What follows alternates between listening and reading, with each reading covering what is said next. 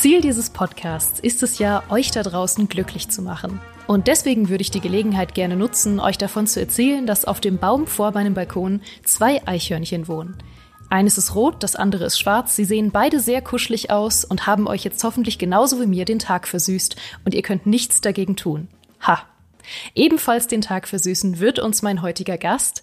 Er ist unser aller Lieblingsbayer, Experte für alle Musikrichtungen von Blasmusik bis Metal oder Metal mit Blasmusik und ich habe schon seine wunderbaren Editorials im Gamester-Heft gelesen, lange bevor ich bei Gamester gearbeitet habe. Herzlich willkommen, Markus. Schön, dass du da bist. Was spielst du so? Hallo Geraldine, ich spiele zurzeit Chained Echoes das ist ein harter Übergang nach dieser schönen Einleitung zu diesem, aber gut, ist auch ein schönes Spiel. aber, genau, das spiele ich zurzeit. Chained Echoes, super Sache. Ja, es ist wirklich ein schönes Thema. Ich bin total gespannt zu hören, was dieses Spiel so besonders macht, weil ich so viel Gutes davon gehört habe. Und das Besondere an Chained Echoes ist ja, es ist eigentlich ein JRPG, aber nicht in dem Sinne, dass es in Japan entwickelt wurde, sondern in Nordrhein-Westfalen, also bekanntermaßen dem Gegenteil von Japan. genau, und zwar noch dazu von einem einzigen Mann, vom Matthias Lindert. Das ist also von dem er echt nur den Hut ziehen kann, denn was der da auf den, äh, auf den Computer gezaubert hat, ist echt ein Wahnsinn. Vielleicht fangen wir ganz von vorne an, was, was da eigentlich die, die, die Leistung ist von diesem guten Matthias und wie er draufgekommen ist. Weil ähm, JRPGs ist ja so, ein so ein Genre, das, das kennen vor allem äh, um, Veteranen, ich wollte es fast schon sagen, alte Säcke wie ich, aber äh, ältere Spiele halt von früher, von den 16-Bit-Konsolen, noch so von Super Nintendo und dergleichen mehr. Da gab's halt so Sachen wie, keine Ahnung, Chrono Trigger, die Final Fantasy Serie, Secret of Mana, Breath of Fire, diese ganzen Dinger, die halt einfach, äh, die man in toller Erinnerung hat, weil es einfach wahnsinnige Abenteuer waren und man hat da viele Stunden mit verbracht. Aber wenn man die jetzt spielt, dann merkt man, puh, äh, die sind nicht gut gealtert. Also spielerisch langwierig, unfair teilweise, katastrophale Balance, äh, keine Spielerführung, Deshalb sind sie wahrscheinlich auch so lang, weil du ganz viel ziellos durch die Gegend läufst. Ähm, und die kannst du einfach heute nicht mehr spielen. Und was der, dieser Matthias Lindner gemacht hat, ist, der hat sich einfach angeschaut, was hat denn die Spiele damals cool gemacht und hat ein neues programmiert, allerdings ohne die schlechten Seiten. Also das, der mhm. hat quasi alles, was nervt, hat er weggelassen. Und das ist ihm wahnsinnig gut gelungen.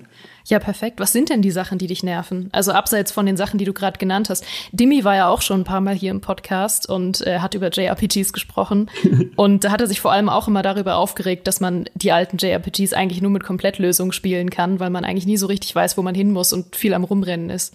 Genau, das, das ist ein, ein so ein Punkt. Es gab kaum Spielerführung, riesige Spielwelten, aber du wusstest nicht so richtig, wo du hin musst. Und wenn, dann wurdest du irgendwann mal in so einer, in einem dieser Gesprächsboxen erzählt, die man eh immer weggeklickt hat, weil es so viel Gelaber war. Da fängt schon mal an, viel Gelaber. Dann waren sie halt oft äh, schlichtweg unfair. Zum einen, weil die Speicherpunkte schlecht verteilt waren. Da, und man überhaupt nur an Speicherpunkten speichern konnte. Und es noch dazu von der Balance her schwierig war. Du, du läufst da rum mit deiner Party und denkst dir, haha, ich bin schon stark und so, und dann kommst du auf einen Boss, der dich plötzlich komplett einstampft, weil du halt vorher erst noch mal grinden musst wieder ein weiterer Punkt. Grinden war äh, da, damals gang und gäbe. Ähm, und es war einfach ähm, eine langwierige, unbalancierte Sache, die aber dadurch aufgewogen wurde, dass es eben meistens eine tolle Story gab, die einen dann richtig wieder an, bei der Stange gehalten hat. Und die Story, da habe ich auch Gutes von gehört bei Chained Echoes, weil ich auch gehört habe, dass sie sehr viel geerdeter sein soll als so diese klassischen Anime-Stories. Ja, es ist auch so, dass es eine, ich, ich spiele immer mehr wegen der Mechanik als wegen der Story, weil kommt vielleicht mit den Jahren, weiß ich nicht. Aber tatsächlich ist die richtig äh, gut. Also nicht super, super, super, aber okay und besser als für JRPGs üblich. Geht halt nicht um irgendwelche Geisterwesen oder sonst sondern einfach um einen Machtkampf über einen Krieg, der über viele Generationen geführt wird. Ähm, und das Ganze ist halt vor allem, das macht das Spiel ganz hervorragend, mit dem Schicksal dieser Helden verwoben, die man spielt. Also diese Charaktere sind da halt alle irgendwie involviert. Manche äh, sind ziemlich langlebig, weil sie einer besonderen Rasse angehören und haben doch schon von Anfang an in diesem Krieg auch mitgekämpft und das alles miterlebt. Und das kommt halt dann immer wieder in Zwischensequenzen sehr gut zu tragen. Und das machen die ganz hervorragend, sodass du auch wirklich wegen der Story auch weiterspielst und nicht nur, weil es sich einfach gut spielt. Wenn du sagst, es spielt sich gut, dann hat es ja wahrscheinlich auch spaßige Kämpfe, nehme ich an. Ja, ja, ja, ja. Also natürlich Rundenkämpfe, ganz klassisch JRPG. Keine Zufallskämpfe, da fängt schon mal an. Also man sieht seine Gegner vorher. Das, viele Leute mögen das ja auch nicht.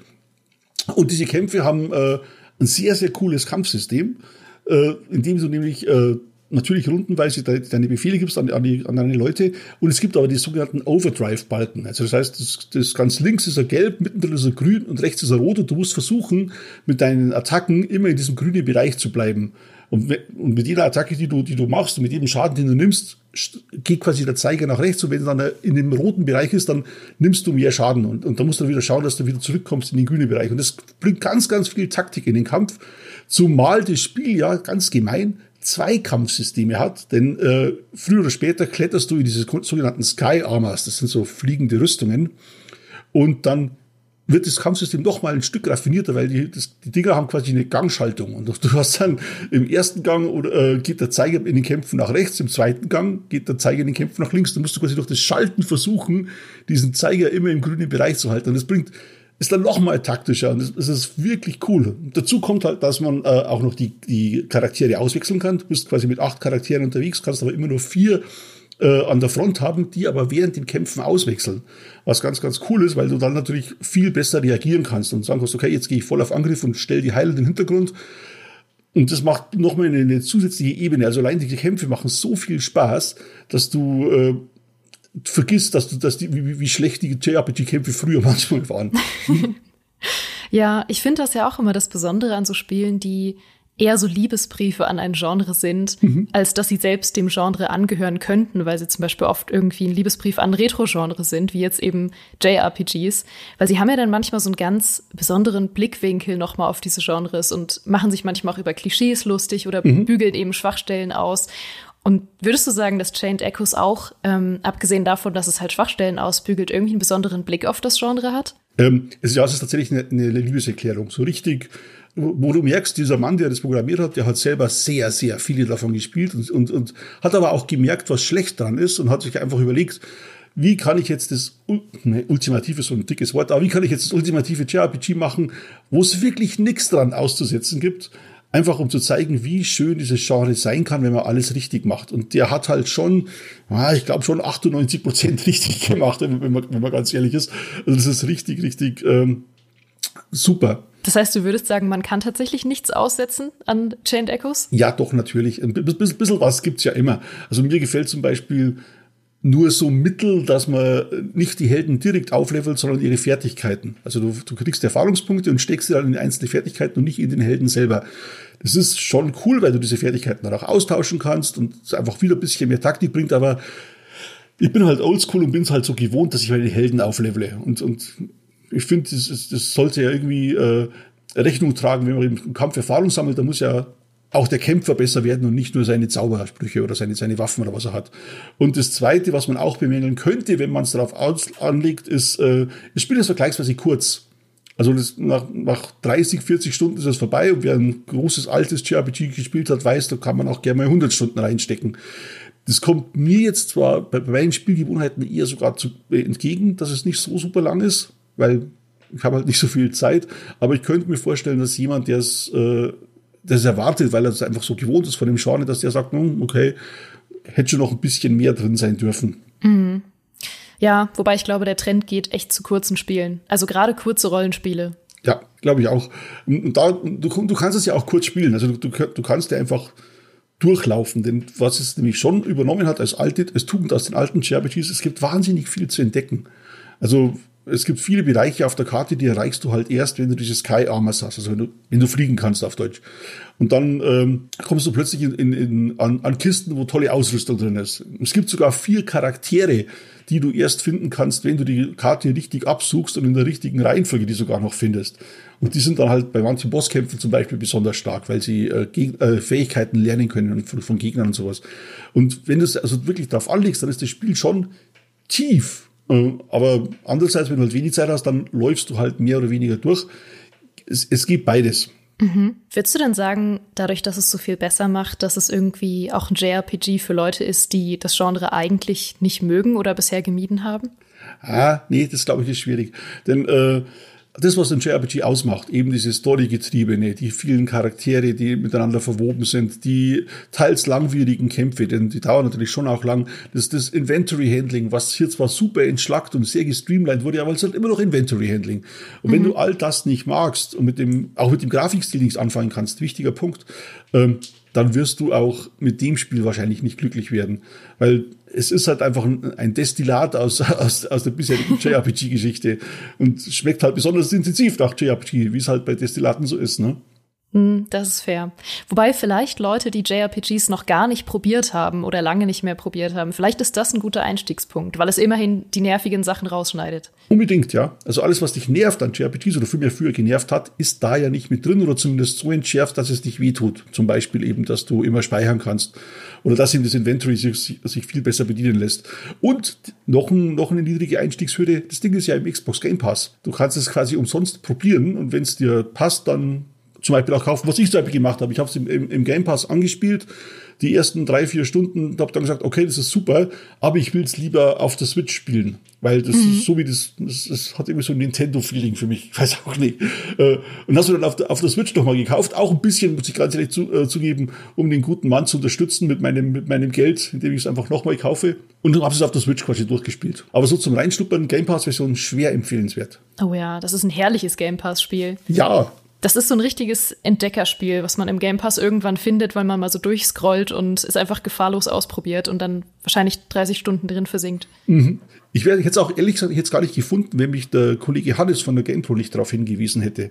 In einer, in einer, wie soll ich sagen, begeisterten Kolumne, in einer Jubelarie, die ich von ihm so gar nicht kenne. Und, und jetzt, wo ich es aber durchgespielt habe, muss ich sagen, ja, er hatte natürlich recht. Also das ist tatsächlich eine Jubelarie wert. Ähm, allein schon, dass, dass es ein Luftschiff gibt. Also jeder JRPG-Fan weiß, ohne Luftschiff ist es alles nix. Und da gibt's eins. Und du kannst sogar neue Modelle kaufen.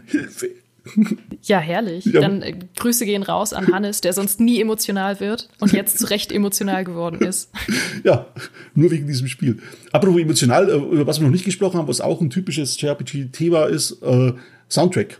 Mhm. Weiß man ja, wenn man lang in einem Spiel ist, dann ist es wichtig, dass die Musik gut ist, weil man hört sie sehr, sehr lang und sehr, sehr oft.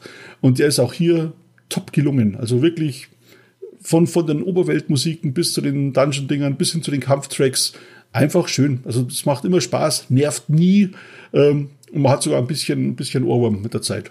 Schön.